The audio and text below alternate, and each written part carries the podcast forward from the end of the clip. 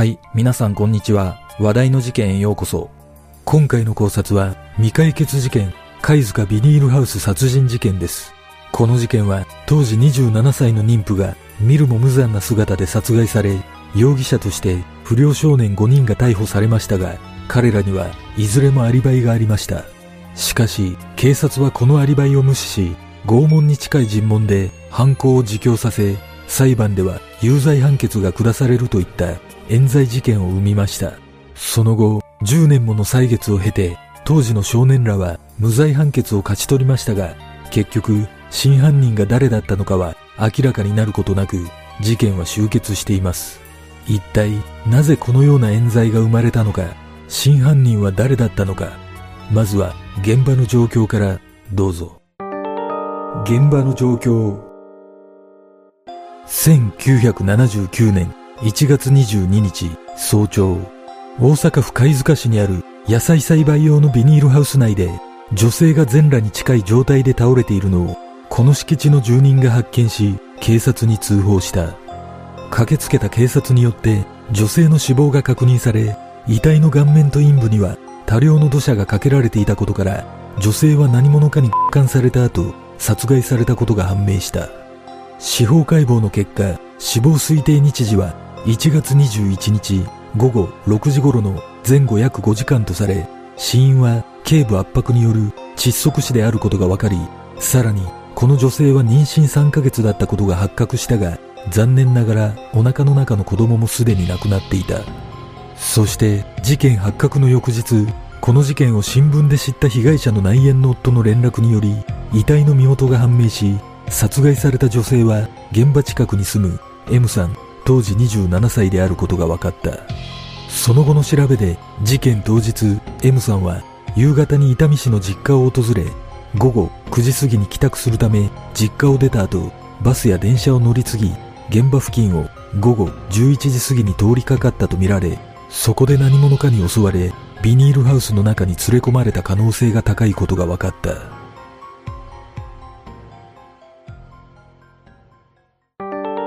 警察の捜査。これらの状況から大阪府警は殺人事件と断定しすぐに捜査本部を設置した上で総勢25名の捜査体制を組み大掛かりな捜査を開始した。現場となったビニールハウスは大阪府貝塚市の西北部にあり南海本線沿いに設けられていたが付近には道路沿いに民家が7個並んでいるだけで昼夜問わず人や車の通行は少なく午後11時を過ぎるとほとんど人通りのない静かな場所だったため目撃者は見つからなかった。現場検証の結果ビニールハウスの入り口は外側から缶抜き状がかけられており遺体のそばには破られたような穴があった。またビニールハウスの隣にある畑からは M さんの着衣が見つかりその近くの側溝からバッグも発見されたが M さんが持っていたとみられるガマ口の財布は見つからなかった。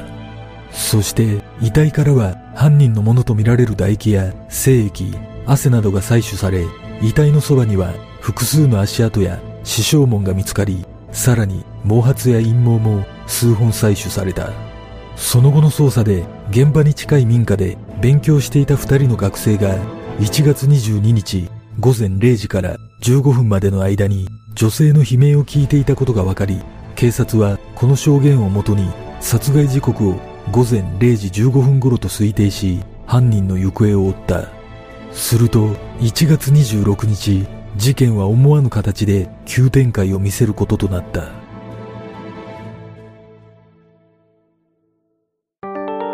突然の自白。1月26日午後10時30分頃 M さんの内縁の夫が少年 A 当時18歳を連れて貝塚署を訪れこれが A です。犯人について知っています。友達と5人でやったと言っているので調べてくださいと申告したことで事件は急展開を迎えた。実はこの少年 A については捜査本部でも地元の不良少年の一人として捜査線上に上がっており内定中だったため捜査本部はこの事態に色めきだったという。内縁の夫が少年 A を犯人の一人として連行するきっかけとなったのは少年 A と事件の翌日ばったり会った際いつもならニコニコしながら挨拶してくるのにこの時は目をそらして顔を引きつらせていたように感じたため、内縁の夫が疑惑を抱いたことだった。このことから内縁の夫は少年 A を公園に呼び出したり、自宅に連れて行くなどし、犯人として自白するよう迫り、最後には夜の海岸に連れ出してナイフを突きつけ平手で殴打するなどの暴行を加えながら自白を迫った。ちなみにこの少年 A は中学時代オール1の成績で勉強は苦手だったとされ、不良少年ではあるものの元来おとなしい性格で他人に流されやすいところがあったという。そして少年 A は内縁の夫の言いなりに犯行を自供し、遊び仲間の B と C、D と E の4人の名前を挙げ、一緒に M さんを監したことと、自分は殺害には加わっていないが、他の4人が殺害したと自白した。この自白を聞いた内縁の夫は、その内容を手帳に書き記し、少年 A に署名と欠板を押させているが、後に少年 A はこの時のことを振り返り、言うことを聞かなかったら本当に殺されると思ったと裁判で供述している。警察はこの自白に基づき、翌朝には共犯とみられる4人の少年を緊急逮捕しているが、捜査本部が4人の逮捕を急いだことにはある理由があった。それは内縁の夫が少年 A を連行する前、自宅に新聞社の記者を呼び、記者の前でも少年 A に自白させていたことから、新聞社が少年 A の逮捕をスクープ報道する予定があったためだとされている。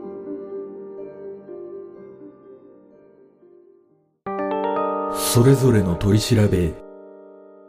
少年 A のケース出頭した少年 A は小さな取り調べ室で56人の警察官に囲まれ事情聴取された。警察官からお前ビニールハウスやったやろ。と言われたため少年 A はやってない。と答え30分ほど黙っていると警察官に平手で殴られ髪の毛を引っ張られた上に頭を壁にぶつけられ足を踏まれ蹴られるなどの暴行を受けた。それに恐怖を感じた少年 A は仕方なく遊び仲間の B と C、D と E の4人の名前を挙げ、その4人が極感して殺害したと嘘の供述をしたが、それでも警察官の暴力が続いたため、ついに自身も犯行に加わったと自白し、警察官の誘導に従って供述調書が作成された。少年 B のケース。少年 B は当時21歳で逮捕された5人のうち唯一成人していた少年 B は取り調べの中で一貫して容疑を否認し事件当日は友人の家にいたことを主張したが警察はその供述を信じることなく髪の毛を引っ張り床に土下座させさらに壁に頭をぶつけて蹴るなどの暴行を加え自白を迫った。少年 B はこのような暴行が続いたことで自暴自棄となり取り調べ中に死んでやる。と暴れ出し自ら壁や窓ガラスに頭をぶつけ、ガラスを破るなどの一幕もあったが、結局、これ以上の抵抗は無駄だと感じ、1月30日に自白した。少年 C のケース。当時18歳だった少年 C は少年 B の弟だった。取り調べで警察官に、お前が首を絞めて殺したんかと言われ、知らないと答えると、手錠をしたまま頭を殴られ、足を蹴られ、さらに髪の毛を引っ張られるなどの暴行を受けたため、少年 C は恐怖心から警察の誘導に従い自白調書が作成された。少年 D のケース。当時18歳だった少年 D は取り調べで被疑事実を聞かされないまま、一週間前に何やったんや？と言われ、友人との喧嘩のことかと思い、それを答えると、そんなことやないんや？と言われ、事件のことを聞かされ、お前がやったんやろ？と言われたため、やってない。と当日の行動を何度も説明したが聞いてもらえず、正座させられた上に頭をスリッパで殴られ、腹を蹴られ、耳を引っ張られるなどの暴行を受けた。その後、警察官が少年 A を取り調べ室に連れてきて、こいつがやったんやな。と少年 D を指さして聞くと、少年 A がうなずいたため、他の者も認めていると思い、少年 D は被疑事実を認めるに至った。少年 E のケース同じく当時18歳だった少年 E も他の者と同様の取り調べを受けお前殺したやろ。と言われたためやってない。と答え黙っていると警察官の一人が殴る蹴るの暴行を加えた。これに恐怖を覚えた少年 E は取り調べから3時間ほど経った頃、殴られるのが怖くて犯行を認めざるを得なかったという。このような不当な取り調べによって逮捕された5人全員が自白する形となり、警察はそれぞれの取り調べの供述が符合するよう誘導して調書を作成した。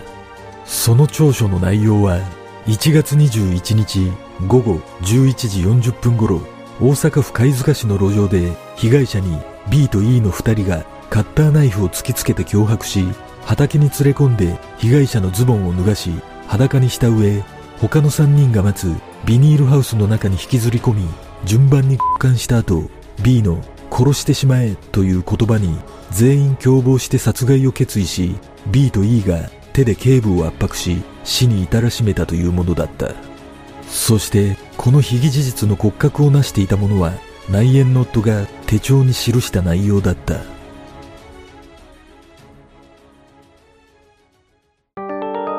消されたアリバイ。実は逮捕された5人にはいずれもアリバイがあった。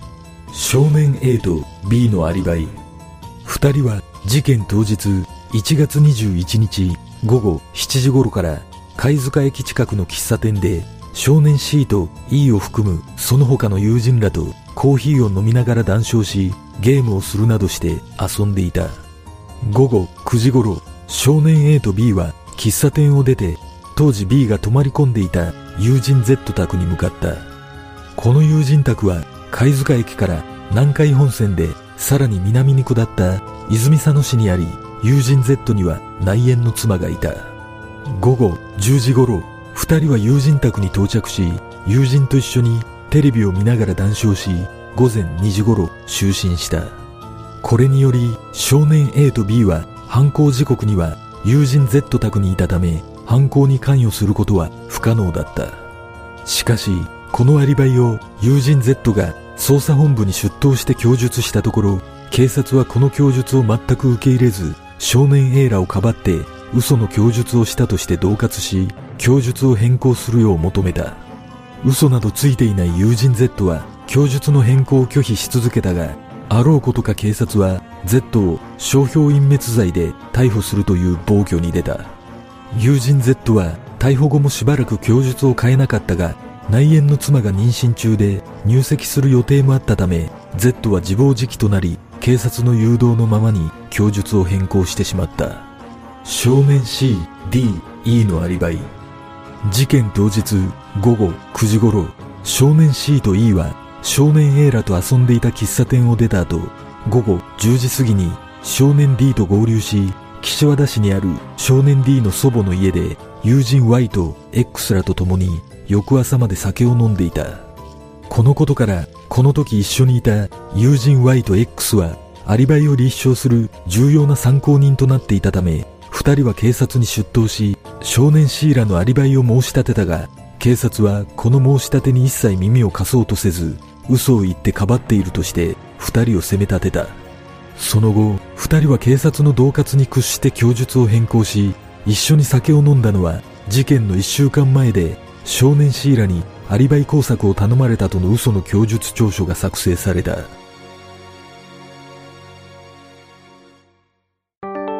決定的事実の隠蔽。このように警察は5人の少年が犯行を行ったとする既成事実を作り上げていったが、この事件は絶対に覆すことができない物的証拠が数多く存在していた。それは被害者の体から採取された犯人の唾液や体液、そして毛髪類、さらに現場に残された足跡などで、それらの体液を調べた結果、犯人の血液型は A の分泌型ということが判明している。ちなみに医学的な血液型判定には4種類の血液型以外に唾液などからも血液型がわかる分泌型とそうでない非分泌型とに分かれており性犯罪の場合この判定が有力な物証として利用されている。そして事件の関係者を含めたそれぞれの血液型は、被害者 M さん A 分泌型、内縁の夫 O 型、少年 A、E、AB 分泌型、少年 B、C、B 分泌型、少年 D、A 非分泌型。この結果、犯人と少年5人の血液型は一致しないことが判明しており、さらに足跡や死傷紋、毛髪なども5人の少年と一致するものは全く存在しなかった。しかし、家庭裁判所はこれらの物証上の問題などを考慮することなく、早々に検察官への逆走を決定し、少年5人はそれぞれ大阪地方裁判所堺支部に起訴され、第一審は3年間にも及んだが、検察はこれらの血液判定を証拠として提出しないまま判決の日を迎えた。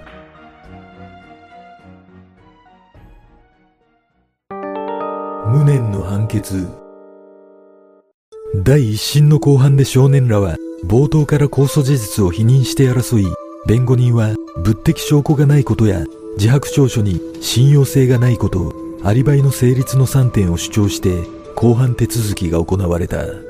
1982年12月23日、注目の判決が言い渡され、少年 B に懲役18年、他の4人については、それぞれ懲役10年という有罪判決が下り、裁判所は物的証拠や自白調書には一切触れることなく、少年らの主張するアリバイは、アリバイ工作を依頼したことが認められると判断するなど、その判決内容は控訴事実をそのまま認定したものだった。後半の中で判決を大きく左右したことは、本来アリバイを裏付けるはずの友人 Z と Y が証人として証言台においてもアリバイ工作があったと供述したことだった。実は友人 Z と Y は証人として出廷する前に検察官から証人テストを受け調書通り供述するよう指導されていたため本当のことを言えば逮捕されるかもしれないとの恐怖心があり二人の証言態度は苦渋に満ちたものだったというちなみにもう一人の友人 X は嘘の証言をさせられるとの思いから公判前に逃亡していたため出廷していない。そしてもう一つ有罪に傾いた要因として指摘されているのが公判手続き中に担当裁判官が目まぐるしく交代し裁判長だけでも2名が交代しているためアリバイ証人の虚偽証言を見抜くことができず実質的に調書判決のような形になったのではないかと見られている。この判決後少年 A を除く4人は判決を不服として控訴したが少年 A は長引く裁判と裁判結果に絶望し、祖母や父親の勧めもあって、少しでも早く社会復帰できる道を選びたいとの思いから控訴しなかったため、有罪が確定した。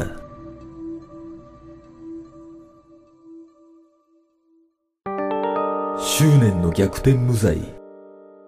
少年 A を除く4人の控訴審が始まり、弁護人は新たに被害者から検出された唾液の血液型に関する資料を証拠として追加し、一審では埋もれていた証拠の存在が明らかになったことで、少年らが犯人ではないことが一層明らかとなった。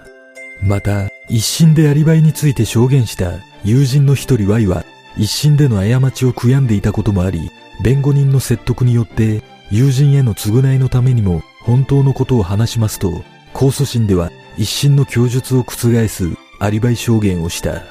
その後、一審には出廷しなかった友人 X の所在が分かり、弁護人によって Y が控訴審で本当のことを証言したことを告げると、X も控訴審で全ての真実を語ったことによって、一度逮捕された友人 Z も弁護人の説得で証言台に立つ決意をし、一審の証言を覆すアリバイ証言をした。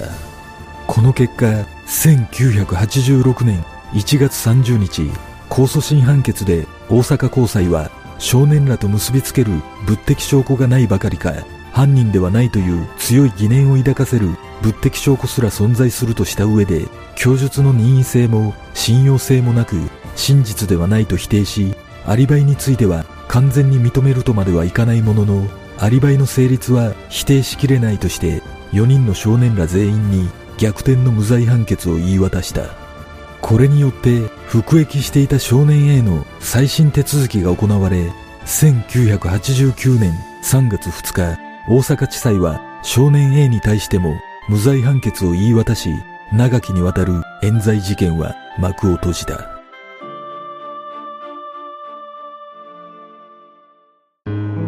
事件の真相とは？この事件が冤罪を生んだ大きな要因の一つは捜査機関による見込み捜査だとされ誰一人疑う見方をしなかったことから取り調べにおいても自白を得ることに熱を入れすぎた結果少年らへの暴行につながったとみられている。またこれほど多くの物的証拠が現場に残されていたにもかかわらず警察は捜査の基本である物的証拠を中心とした捜査をすることなく自白を優先するといった捜査手法に問題がありさらにその手法を検察官が引き継いだことも大きな問題だとされている。そもそも少年警察活動規則には警察官は犯罪少年についてできる限り逮捕留置その他の強制の措置を避けるものとすると定められておりさらに警察官がやむを得ず逮捕などする場合その時期場所方法等について慎重に配慮し少年の心情を傷つけることのないようにすると定められていることからこの事件においてはこの規定とは全く逆の手法が取られたことに強い憤りを感じるといった声もある。結果的にこの事件は真犯人を逃すことになってしまい無罪が確定したにもかかわらずその後警察が一切捜査を行わなかったため未解決のまま終わりを迎え被害者にとっても最悪の結末となってしまった。果たして警察は明らかな物的証拠を無視してまでなぜ少年らを起訴したかったのか真犯人は誰だったのかこの事件の真相とは？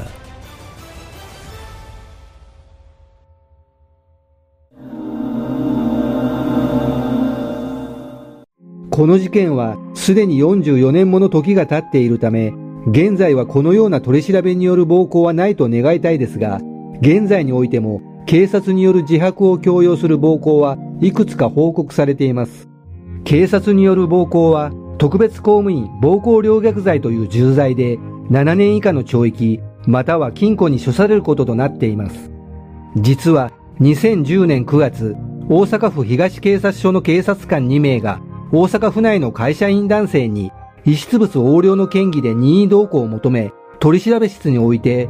お前の人生めちゃくちゃにしたるわ。殴るぞお前。お前舐めとったらあかんぞこら。手出せん思ったら大間違いやぞ。しゃぶ中以上の嘘つきやんけ。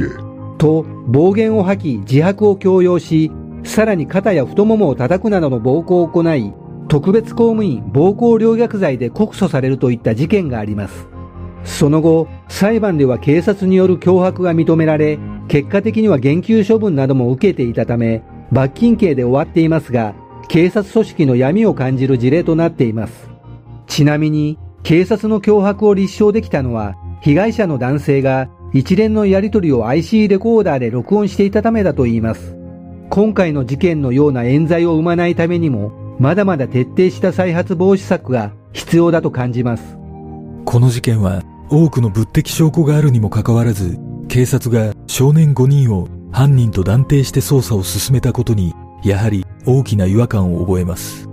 確かに初動の段階では少年 A について内定中だったとされていますが、腑に落ちない点は、捜査関係者でもない被害者の内縁の夫が手帳に記したことを警察が全て鵜呑みにしたことです。このことから推測すると、なんとなく警察はこのことを好都合だと捉え、利用したような気がします。また、友人のアリバイ証言や物的証拠を無視してまで少年らを犯人にしたかった意図を考えると、身内の関与など警察組織を守るための行動だったのではないかと勘ぐってしまうとともに、5人の少年に対する異様なまでの取り調べの裏には何か組織的な隠された秘密があったような気がします。